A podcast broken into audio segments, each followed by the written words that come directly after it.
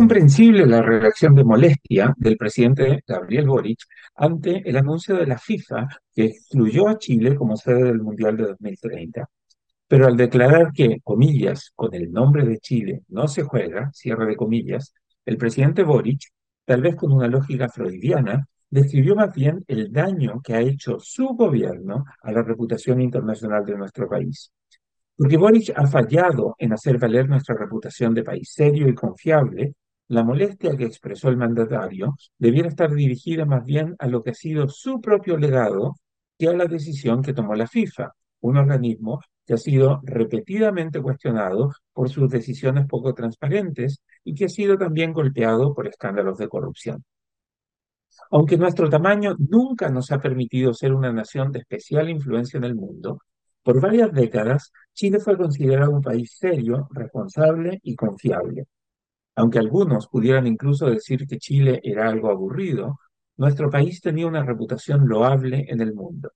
Aunque en algún momento el país intentó jugar con la marca de Chile, Always Surprising, Chile, sorprendente en todas las formas, en realidad nuestro país destacaba precisamente porque éramos confiables y predeciblemente responsables.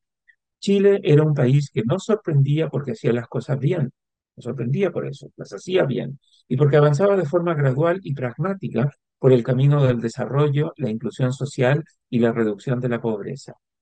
Pero en los últimos años, nuestro país ha perdido esa reputación. Primero, fueron las equivocadas políticas públicas que impulsó la presidenta Bachelet en su segundo periodo, incluida una reforma educacional que poco ayudó a mejorar la calidad de la educación que recibían los estudiantes, y un proceso de diálogos constituyentes que en realidad se convirtió en una serie de cabildos donde la gente manifestó sus demandas y sueños de más desarrollo y protección social. Luego fue el cambio de prioridad que nos hizo pasar de ser un país que buscaba crecer a uno que buscaba repartir mejor, que terminaron por destruir el otrora alcanzable sueño de convertirnos en un país desarrollado. Después vino el desastroso segundo gobierno de Piñera, que, arrinconado por el violento estallido social de 2019, nos metió en este foso del proceso constituyente del que todavía no podemos salir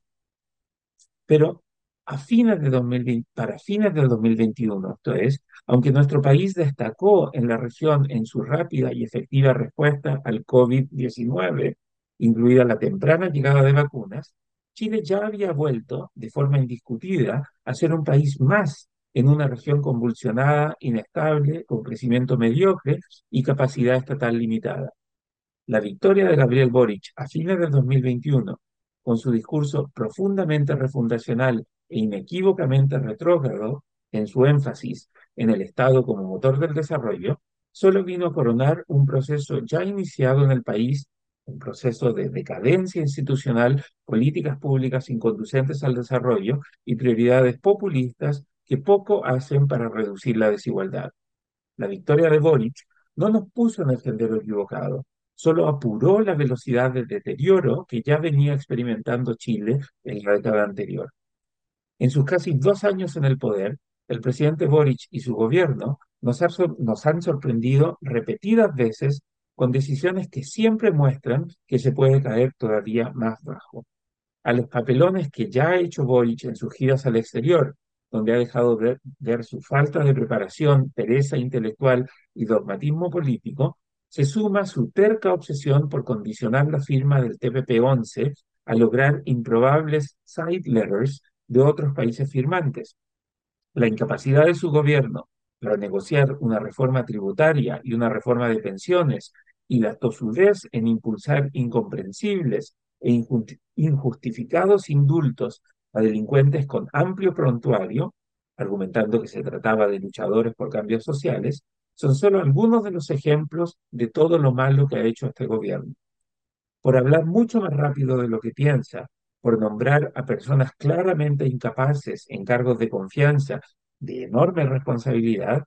por su incapacidad para ser un líder que evitara el estrepitoso fracaso del primer proceso constituyente y por su falta de visión para convertirse en el presidente de todos los chilenos, Boric ha enlodado la reputación de Chile como un país serio, responsable y confiable. Por eso, cuando, molesto por la decisión de la FIFA, Boris dijo que lamentaba que, comillas, haya instituciones que funcionan de manera poco seria y sorpresiva, serie de, cierre de comillas, su frase pareció describir mejor lo que ha pasado durante su gobierno con muchas instituciones en Chile, incluida la Presidencia de la República,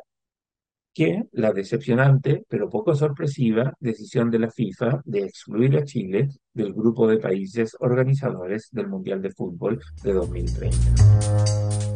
El libero, la realidad como no la habías visto. Haz que estos contenidos lleguen más lejos haciéndote miembro de la red Libero.